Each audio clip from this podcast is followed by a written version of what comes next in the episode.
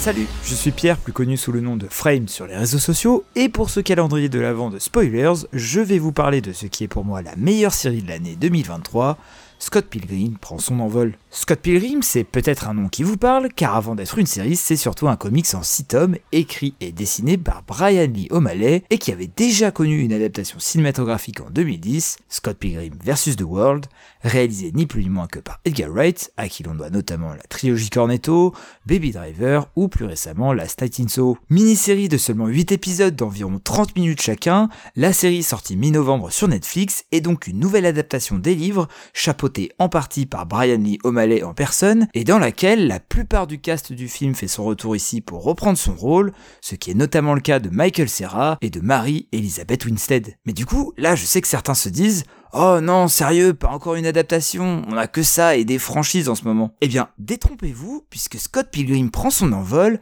et tout sauf une adaptation fidèle à l'œuvre originale. Et c'est bien ça qui la rend si exceptionnelle. Puisque oui, sur le papier on a toujours la même histoire. Scott Pilgrim tombe un jour par hasard sur la fille qu'il voit en rêve depuis pas mal de temps, Ramona Flowers. Le coup de foot qu'il a pour elle est alors instantané, mais pour pouvoir sortir avec elle, il va devoir combattre ses sept ex maléfiques. Un pitch complètement barré, d'autant que les personnages ont des pouvoirs magiques qui sortent un peu de nulle part, parce que oui, à côté de ça, on est plutôt dans un monde assez réaliste, et que chaque combat est en mode jeu vidéo, et parodie d'ailleurs un mode de jeu vidéo différent à chaque fois. Mais là où la série fait fort, c'est que, attention, spoiler de la fin de l'épisode 1, Scott perd dès son premier combat, ce qui n'est pas du tout le cas dans le comics. Scott meurt donc littéralement, et c'est maintenant Ramona Flowers qui devient le personnage principal de cette histoire. La série est donc plutôt une sorte d'adaptation, slash suite, slash réinterprétation du comics d'origine, où tout se répond en permanence, et finit même par raccrocher les wagons à la fin avec l'histoire de base. Et en fait, c'est sûrement ce qu'on a fait de mieux avec le multiverse. Ça apporte un vrai développement sur les personnages,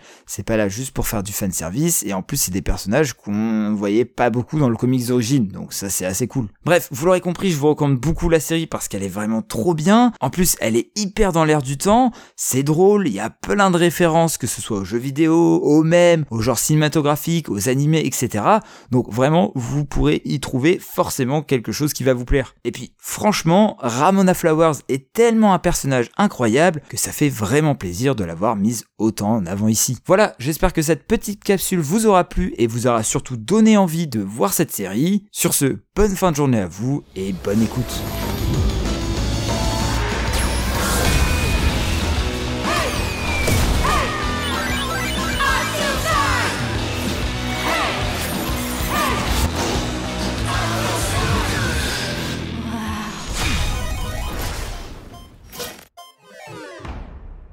Frame est un amoureux de cinéma et de séries en tout genre qu'il aime partager à sa communauté sur TikTok et Instagram. Retrouvez les liens qui vous mèneront vers les réseaux sociaux de Frame en description de ce podcast. La série Scott Pilgrim prend son envol est disponible sur Netflix. Bonus. Trax.